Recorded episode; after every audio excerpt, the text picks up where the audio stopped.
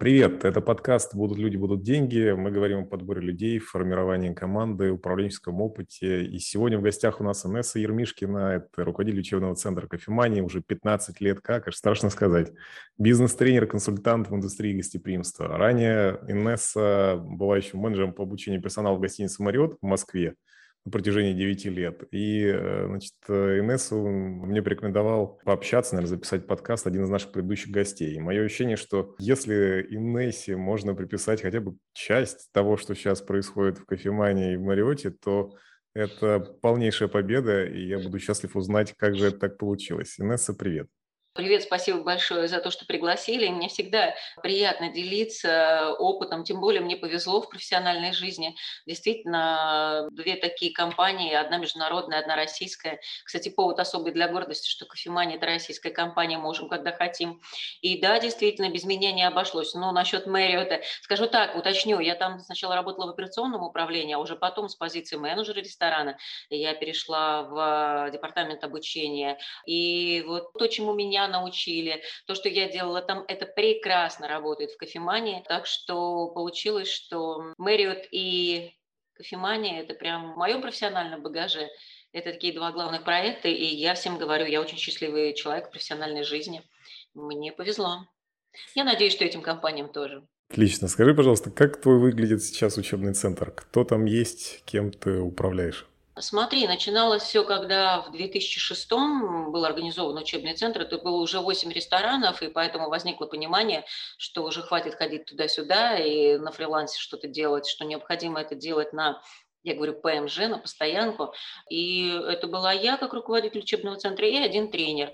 Но с ростом компании и с ростом компании и ростом тренинговых потребностей, само собой разумеется, и развивалась линейка программ, и э, команда тренерская. На сегодняшний день у нас 7 э, человек в команде, и, соответственно, наша ответственность, я уже говорила, это все soft skills для всех категорий сотрудников, это hard skills для зала, официанты, хостес, это управленческие тренинги, тренинги для топ-менеджеров, которые ну, мы координируем покупку программ, участие во внешних э, тренинговых компаниях. Но в общей сложности у нас порядка там 50 программ, которые мы учебных, которые мы ведем для разных категорий сотрудников.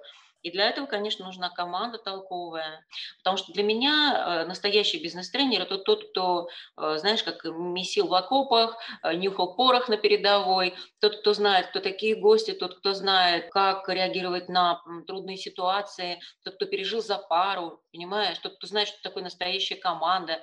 Поэтому для меня настоящий бизнес-тренер – это человек, у которого есть, конечно, подготовка в области бизнес-тренинга. Мы все учились либо в МГУ на Э, факультете психологии, там есть прям прикладные такие программы по бизнес-тренингу. Э, у Елены Витальевны Михайловой мы учились. Потом, э, и вот сейчас все-все новые тренеры, они учатся у Марка Кукушкина в школе тренеров. Большинство гуманитарное образование, плюс ко всему опыт практической работы в операционке. И вот так получается сильный, толковый бизнес-тренер. Инесса, чему сложнее учить, hard skills или soft skills? Гораздо легче учить hard skills, soft skills. Ну, я, я знаю, что я под этим подразумеваю. Когда у нас вообще установка такая, мы ищем единомышленников, как бы это громко не звучало, но это действительно история про то, что ты берешь к себе в команду, там, приглашаешь на борт своего корабля, который уже давно плывет 20 лет, людей, которые созвучны тебе по своему мировоззрению. Да, у нас есть развитая корпоративная культура, и поэтому нам легче разговаривать с людьми даже на этапе рекрутинга на языке ценностей, принципов. И смысл заключается в чем, что мы ищем людей, которые созвучны нам по своему характеру, по мировоззрению. И если это хорошие люди, слушай, не составляет труда а, за два месяца, у нас период адаптации, пусть никто не падает в обморок, но это решение Игоря, и оно оправдано. А мы прям профессию людям даем. И мы учим hard skills за два месяца. Но все, что касается soft skills, это хорошо ложится. И искусство гостеприимства, и корпоративная культура, и как реагировать на жалобы гостей – если у человека хороший характер, понимаешь, здесь перевоспитывать человека, которому 20 лет, там 22, 25, ну, практически невозможно. Поэтому важно брать людей, у которых хороший характер, которые с нами созвучны по своему пониманию, что такое хорошо, что такое плохо.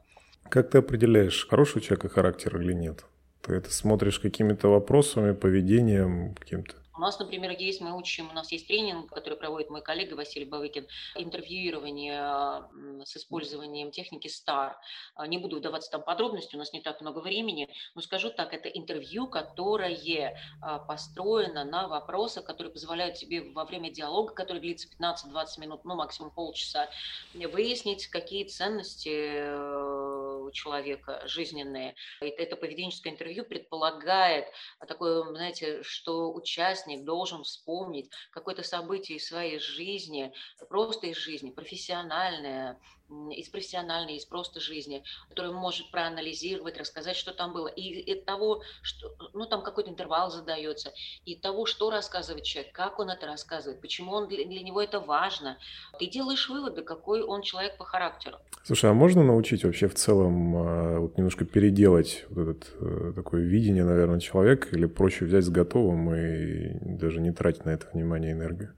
Ну, смотри, конечно, лучше все-таки найти своих, чтобы вот они пришли. Я бы включила, знаешь, в перечень характеристик э, такой критерий, как искорка в глазах. Я называю это так.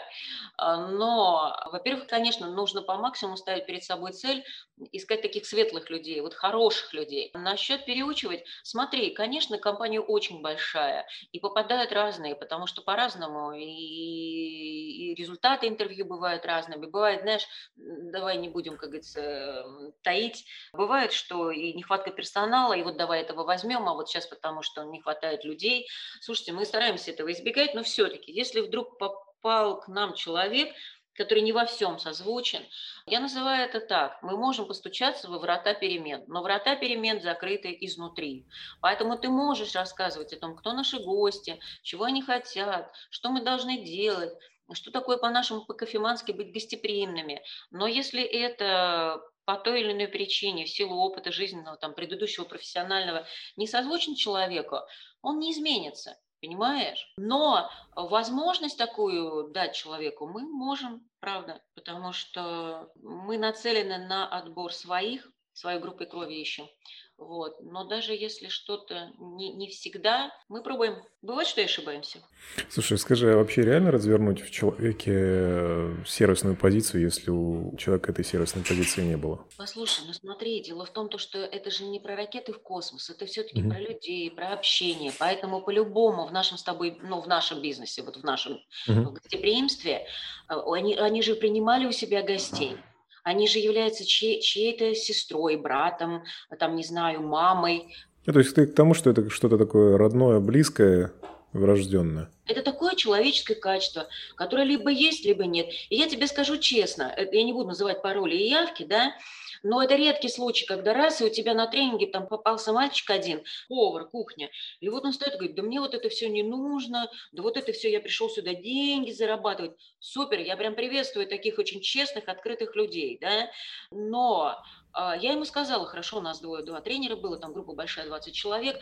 Э, Толя, еще один наш тренер, он остался с группой. Я выхожу с ним и говорю, слушай, пойми, ты попал э, сюда, где у нас есть какое-то свое представление о том, как это mm-hmm. должно быть. И более того, это представление Игоря Журавлева, как собственника бизнеса, что вот людей нужно учить. Да? Это его видение о том, как это все должно быть обустроено. Если ты не хочешь учиться, если тебе не нужно общение с людьми, ощущение какого-то знаешь, такого вот помощи, поддержки. Слушай, это твой личный выбор. Э, я люблю мысль, э, позволь себе быть собой, другим быть другими. Но у нас вот так. Я говорю, ты свободен, ты уходишь, я тебя отпускаю с тренинга, все, как говорится, насильно мил не будешь. Звоню управляющему, говорю, так и так. Слушай, стал прям, а, мог бы сразу подойти. Так нет, он выждал момент, вышел публично и практически, говорю, плюнул нам в лицо. Говорю, хорошо, что мы такие. Нас, как говорится, не, не, не, не удушишь, не убьешь. И мне управляющий отвечает, вот знаешь, у меня такой дефицит, просто вот на кухне сейчас нет никого. Вот просто он мне нужен как просто боль, там, руки. Леша, его все равно через месяц уволили, потому что я сказала, он точно так же, как на нас ему было наплевать, uh-huh. он точно так же будет наплевать на коллег, за пару. Он никогда не поможет, он всегда будет думать только о себе. Это не та история, это не про хоспиталити. Вот он пришел, и он, знаешь какой, он не готов меняться. Если бы он пришел и сказал, ребята, слушайте, такой предыдущий опыт, прям меня гнобили, э, там вкуснее краюхи черного хлеба ничего не видел. Мы сказали, парень, давай вот с нами, мы сейчас, вот у нас здесь по-человечески все. Нет, человек не хочет меняться. Зачем? Лучше Слушай. расстаться, а потом набрать своих.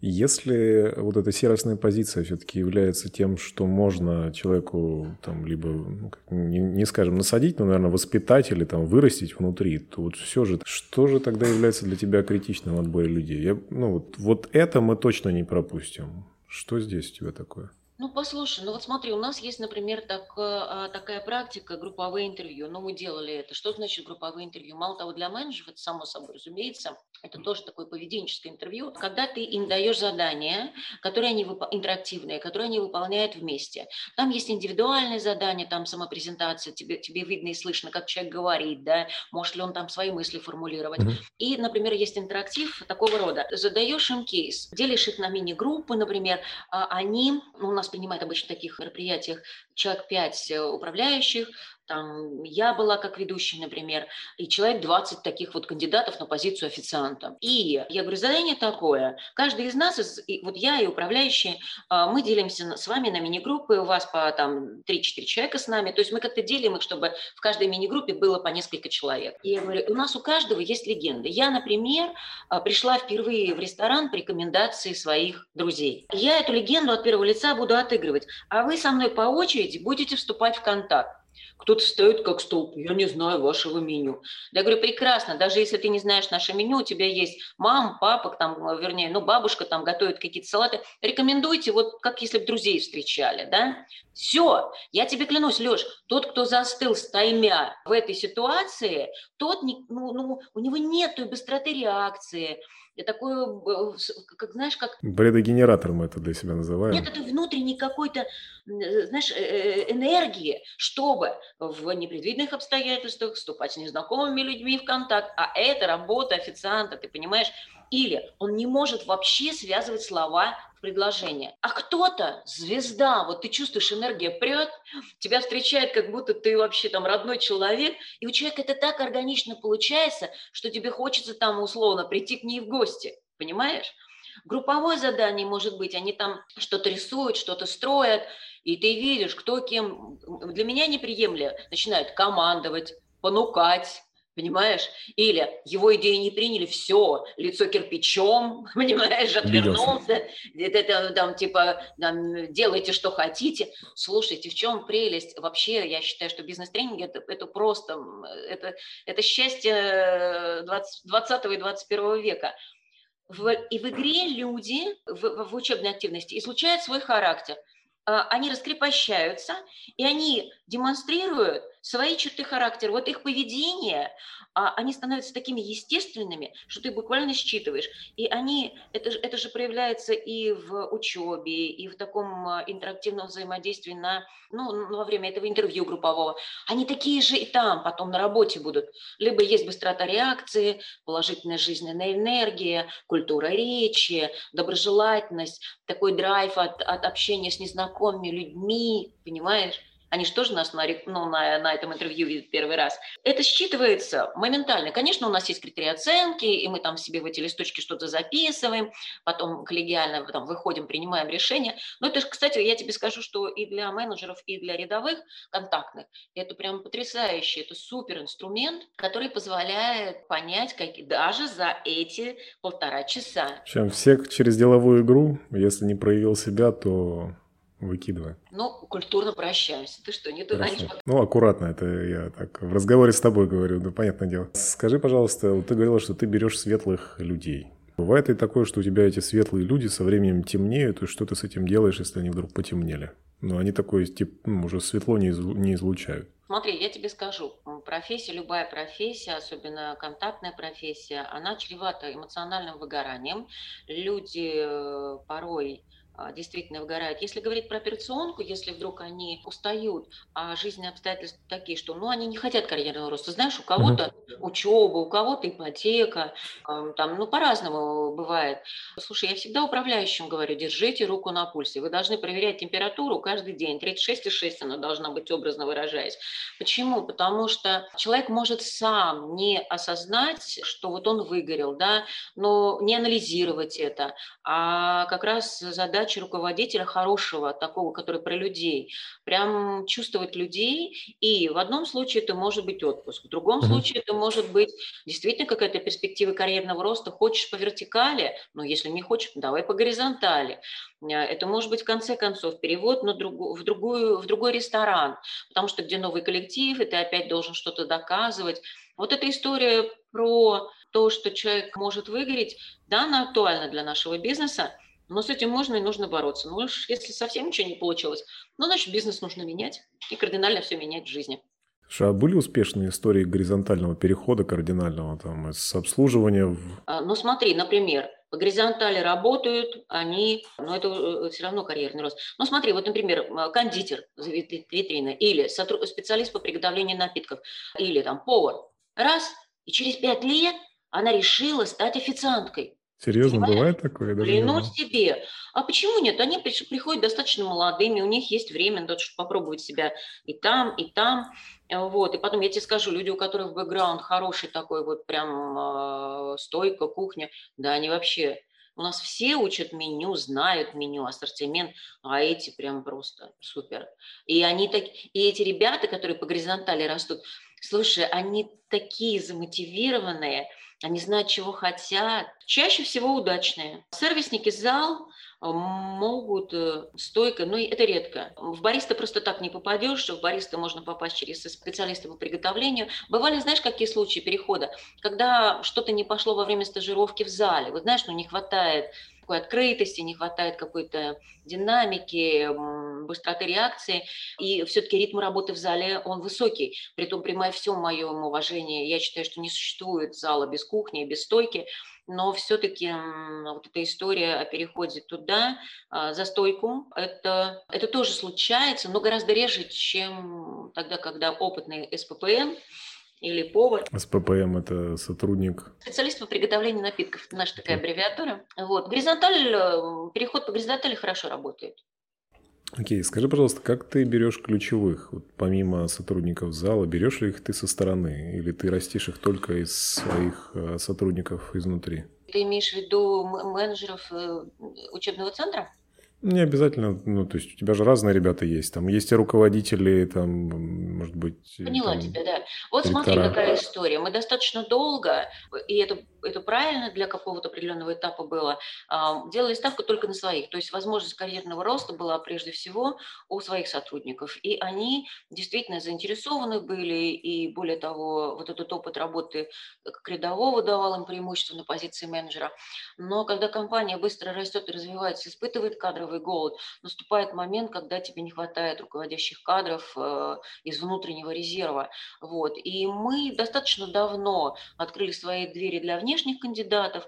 Единственная особенность такая, чаще всего у нас на позицию управляющей не приходит внешний кандидат. Внешний кандидат максимум может прийти с предыдущим опытом работы на позицию менеджера, а потом уже может дорасти до управляющего. Но все равно в процентном соотношении внешних таких кандидатов э, на позицию менеджера их меньше, чем внутренних. Внутренних где-то 70%, ну это мое понимание, а внешних процентов 30%. Но мы все равно открыты. Слушай, у тебя внешних не отторгает внутренний коллектив? Слушай, нет, если мы сделали правильный выбор, человек адекватный, и он готов адаптироваться, потому что у нас своя специфика, там, свой формат обслуживания, casual dining, да, а, меню, ассортимент напитков, оборудование, а, то, в принципе, а почему бы нет? Нет. А тем более мы же не перекрываем с вами кислород. Вот мы сейчас варягов возьмем, а у угу. вас нет возможности роста. Нет, все прекрасно знают, что если ты прошел отбор на кадровый резерв, внутренний, прекрасный, зеленый, зеленый. То есть ты сначала вроде как своим даешь, да, возможность туда попасть, а потом уже внешним, если не хватает. Да, а. это все вот э, во взаимодействии с операционкой. Сейчас, слава богу, у нас появился HR-директор. Это как-то все, вот мы в такой, знаешь, в кросс-коммуникации в хорошей. Хотел тебя спросить, наверное, про такое везение в подборе с точки зрения вот обучения. Было ли у тебя такое, когда ты прям не знаю, тебе прям, ты видишь, что прям повезло компании, если, я, ну, я тебе, если такое было, то я тебя прошу что вспомнить и поделиться. Были ли такие супер люди, которые, может, со стороны приходили? Смотри, я знаешь, как тебе скажу, вот когда приходит группа, их может быть 15 человек, 20 человек, 12 человек, тренинги mm-hmm. разные, по soft skills, по hard skills, у нас у тренеров есть так, такая традиция и обязанность. Мы обычно даем обратную связь управляющему только в том случае, когда это было либо очень хорошо, либо очень плохо. Вот. Почему? Потому что у нас в период испытательного срока, в период стажировки, где-то через месяц принимают решение. Кандидат продолжает стажировку или принимается такое коллегиальное решение вместе с куратором, менеджером, с управляющим, с нами, либо он прекращает стажировку. Поэтому, и я тебе скажу, поскольку, поскольку они еще, ну, условно говоря, маленькие, когда они к нам приходят, то, в принципе, мы можем говорить о чем? О, о уровне их обучаемости, мы можем говорить об уровне их мотивации. Знаешь, у нас есть так, такой тренинг, он продолжение программы «Курс новичка». Мы учим в формате blended learning, смешанного обучения. Когда есть часть программ, которые сначала в онлайн, они получают доступ к курс новичка, информация о компании, корпоративная культура, команда, а потом, когда они проходит по результатам изучения этого материала, мы контролируем там тестирование, там проходной балл, тогда они попадают к нам на очный тренинг, который является продолжением этого онлайн. И ты знаешь как, у них там есть творческие конкурсы, задания, есть такие талантливые, вообще такие неординарные ребята, и ты представляешь себе, вот у них есть задание, например, день кино, они за час, ну это, это прожить вот этот опыт командной работы, они за час должны снять такое видео, и у них обязательно контекст есть. А, это либо кофемания в СССР, либо кофемания лихие 90-е, либо кофемания там 21 века, царская Россия. А, за час, э, там не больше трех минут этот фильм. Ты не представляешь себе. Я иногда смотрю, вот мне ребята совсем ну, прислали на прошлой неделе, э, просто в Телеграм сбрасывают, ты знаешь, до слез. И ты понимаешь, что люди настолько наши, настолько они как тебе сказать, тонко чувствуют, да, любят людей, уже прочувствовали даже за какое-то короткое время, пока с нами, какая кофемания. Слушай, это нереально. А, они талантливые. И вот мы начинаем тогда названивать и говорить, слушайте, красивые, творческие, инициативные, давайте вы там их прям вообще хольте, лейте, и побыстрее пусть аттестации сдают мы обязательно названиваем, хвалим. Какое-то прям вот тебе одно имя назвать не назову, но это стажерики, которые прям проявили себя как-то очень неординарно, или уровень обучаемости. Чаще всего это одно и другое. Уровень обучаемости, мотивация высокая. Вот тогда мы названиваем. Если это такие легкие пофигисты, это стало понятно на каком-то этапе стажировки, то до свидания. Это называется мы тоже будем звонить и будем жаловаться прям. Окей. Okay. Скажи, пожалуйста, есть ли у тебя какие-то за последнее время такие прям жесткие или, может, не очень жесткие факапы в обучении? То есть что у вас такого было, что вы поняли, мы так делать больше не будем? Слушай, я не зову это факапом. Мы в тренде, мы понимаем, как это нужно делать. Более того, мы такие мультиинструменталисты, мы создаем программы онлайн, офлайн, проводим. Нам знаешь что? У нас вот мы получили, мы, мы ежемесячно формируются заявки на тренинги. И мы понимаем сейчас, вот на этом этапе, а, в связи с тем, что компания развивается, у нас, ну, например, представьте, что такое 180 заявок на месяц на программу «Удивительная история». А в группе может быть 20 человек. И ты даже ставишь, ну, не знаю, там, 6 раз, это все равно 120, потому что у тебя весь календарь, весь в тренингах, три тренинга в день – и ты физически не можешь, потому что у тренера есть ресурс. Нельзя проводить э, больше там трех-восьмичасовых тренингов в неделю, тренер сгорит, понимаешь? Это высокая динамика, это такая нагрузка физическая, эмоциональная, интеллектуальная. То есть, понимаешь, я могу сказать, наш вызов сегодня очень высокие такие тренинговые потребности компании, которым э, мы стараемся соответствовать, но я, я думаю, что нам нужно будет какие-то решения принимать. И знаешь, если раньше, ну вот сейчас скажу с какого, с 2019 года, с ноября мы перешли на, на blended learning, смешанное обучение, и мы обсуждали с Игорем Журавлевым, говорю, я считаю, что это должно быть 30 на 70, хорика, хоспиталити, мы не можем идти в онлайн. Он мне говорит, слушай, Я считаю, что это должно быть 30, э, вернее, 70 на 30. 70% онлайн, 30, значит, э, офлайн. Потому что, правда, навыки не оттренируешь даже на бизнес-симуляторах, понимаешь? энергию не передашь через экран. Но смысл в чем? Мы пришли сейчас к пониманию, вот у меня так, нам нужно, чтобы 50% были программ в онлайн, такие хорошо подготовленные, прям такие, знаешь, контенты и методики, и форматы, и дизайн. А 50% это офлайн, очно, понимаешь? Тогда мы сможем угнаться, за, не увеличивая штат, понимаешь, тренеров, потому что, ну, тоже не безразмерно все это. В конце концов, у нас только три класса, которые не могут вместить себя больше, чем могут вместить. А, я думаю, что вот э, сейчас вызов такой, чтобы удовлетворить тренинговые потребности компании, такой растущий, развивающий, нам, конечно, нужно увеличивать вот это процентное соотношение между онлайн и офлайн. А потом, я думаю, что, ну, пусть не, не, не 70 на 30, но где-то 60 на 40 все равно без офлайна в хорике делать нечего. Давай мы к маленькой следующей рубрике перейдем. Я задам тебе короткий вопрос и попрошу у тебя какой-нибудь короткий или не очень короткий ответ. Хорошо? Да. Уволить или дать второй шанс? Дать второй шанс. Вырастить руководителя или взять сильного со стороны? А когда как? А нанять двух дешевых стажеров или одного опытного, но дорогого? Двух стажеров неопытных и сделать из него дорогих. Хорошо. Обучать онлайн или всех в офис загнать? 50 на 50. Окей, okay. ты немножко предвосхитила мой вопрос, который был заранее написан, но да ладно. Давай тогда следующий. У меня еще такое есть маленькая мини-рубрика для тебя. Что бы ты сделала с сотрудником? Если сотрудник рассказал гостю неуместный анекдот, ты знаешь, если гость на это пожаловался и сказал, что сотрудник был очень фамильярен, это, это станет всегда предметом для обратной связи. И знаешь, такой более-менее продолжительного разговора, и мы будем сядем в офисе и будем разговаривать. С сотрудником? Да и буду объяснять э, сотруднику, что такое хорошо, что такое плохо. А перед гостем, если я менеджер ресторана, извинюсь, возьму ответственность на себя, и фактически это моя команда, и мы должны разделить эту ответственность. Что делать, чтобы ты сделала, если официант посоветовал невкусное блюдо со слов клиента? Смотри, э, бывает так, что э, и разговаривали, старались понять, выяснить предпочтения, но вот не сложилось, не получилось. И я тебе скажу так, что в таких случаях у нас политика такая. Мы возьмем ответственность на себя, мы дадим возможность гостю выбрать новое блюдо, потому что то, которое он выбрал по рекомендации официанта, ему не понравилось. И э, это будет э, блюдо, которое не понравилось, оно не будет включено в счет, это будет такой фейвор, да, вот прям мы пойдем навстречу, мы не будем из этого устраивать никакую проблему, возьмем на себя эту ответственность. Вопрос только в другом, чтобы никто тобой не манипулировал, понимаешь? Но это всегда считывается, потому что когда, я всегда говорю, 5, 95% гостей – это очень хорошие люди, которые тебе всегда отвечают взаимностью, и 5% – это трудные гости. Ну, потому что люди – это люди, и вот здесь очень важно понять, а, действительно это ну, как бы вот такая ситуация, когда, ну, жаль, что так вот не сложилось, да, либо человек там просто манипулирует тобой.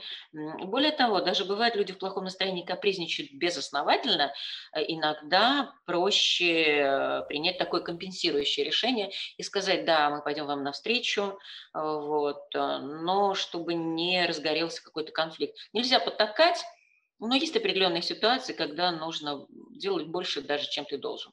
Что будешь делать с сотрудником, если увидишь, что у тебя официант стреляет телефон у посетительницы? Стреляет? Ну, прям стреляет телефон, прям, ну, знакомится, флиртует.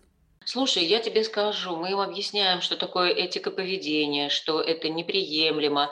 Я расскажу тебе один случай из Мэриота, тогда, когда у меня была хостес, естественно, я не называю ни пароли, ни явки, и она посчитала, что вот как бы это самое лучшее место для знакомства. И, и один из гостей буквально пожаловался на ее неэтичное поведение и неуместное поведение. Постольку, поскольку у меня были к ней уже определенные претензии по поводу ее работы, поведения и взаимоотношений с коллегами, Слушай, это был повод для разговора, мы, мы сели вместе, не знаю, как бы вырежешь ты это из эфира или нет, и я ей сказала, Смотри, уже не первый раз мы с тобой говорим, тем более это повод очень серьезный, и это абсолютно неуместное поведение.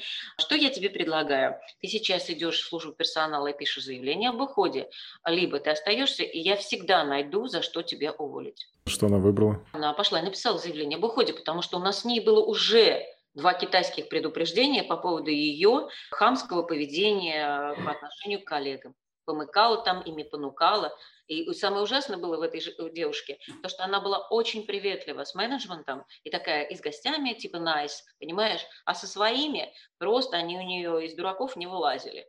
Вот. И вот эта капля была переполнила чашу моего терпения по поводу ее поведения неуместного. Так что это не этично, это не принято, это не место для знакомства, в конце концов. Я понимаю, что мы все живые люди, могут возникнуть какие-то симпатии, но это не должно мешать работе и мешать гостям. Принято. У меня последний тебе такой вопрос остался. Что будешь делать с сотрудником, если он испортил э, рисунок на капучино, который сделал бариста? Очень красивый. Послушай, мы обязательно, э, этот официант подойдет, извини, он, то есть он не донес, расплескал там все что угодно. Mm-hmm. Обязательно официант пойдет, подойдет к гостю, он извинится за то, что напиток э, будет подан чуть позже. Соответственно, более того, из, э, ну, все зависит от того, сколько там переделывать будут этот напиток. Этот напиток пойдет гостю комплиментаре, понимаешь? И если это не было какой-то преднам... ну, знаешь, какая-то небрежность такая, то, в принципе, я, ну, условно, я как менеджер, я спешу, да, стоимость этого напитка. Если это какая-то небрежность, которую человек демонстрирует уже не первый раз в своей работе, то это будет опять поводом для разговора и для обратной связи, и для разбора полета, для того, чтобы понять вообще, откуда рожки эти растут, и в конце концов, но если свет в конце туннеля или что-то такое произошло, какой-то, знаешь, э, батарейка села, вот это будет повод для обратной связи. А, Инесса, поделись, пожалуйста, какими-то последними книгами или фильмами, которые к лучшему изменили жизнь или там работу или кусочек бизнеса. Смотри, я скажу так, я прозвучит это, может быть, очень э, кого-то кому-то не понравится. Я адепт Стивена Кови. Понимаешь? То есть я тот человек, который вырос на Стивене Кови, я имею в виду как человек, профессионально. И более того, для меня Стивен Кови, его книга «Семь навыков высокоэффективных людей», я нашла там э, ответы на очень многие жизненно важные вопросы, которые на тот момент сформулировала. И догадайтесь, трех раз, где я узнала, кто такой Стивен Кови, и что есть такая волшебная книга – Конечно, Неужели Игорь Marriott. посоветовал? Что в Marriott? Нет, был Marriott. Знаешь почему? Потому что Marriott – это та компания, которая заботится не только о профессиональном развитии своих сотрудников, но и о личностном росте. А, поэтому э, вот, вот, вот, вот это то, что есть в кофемании, потому что, видишь, у нас линейки тренингов не только про профессию, да, они управление временем, управление стрессом, коммуникативная компетентность, то есть э, там, бизнес-игры, а, понимаешь?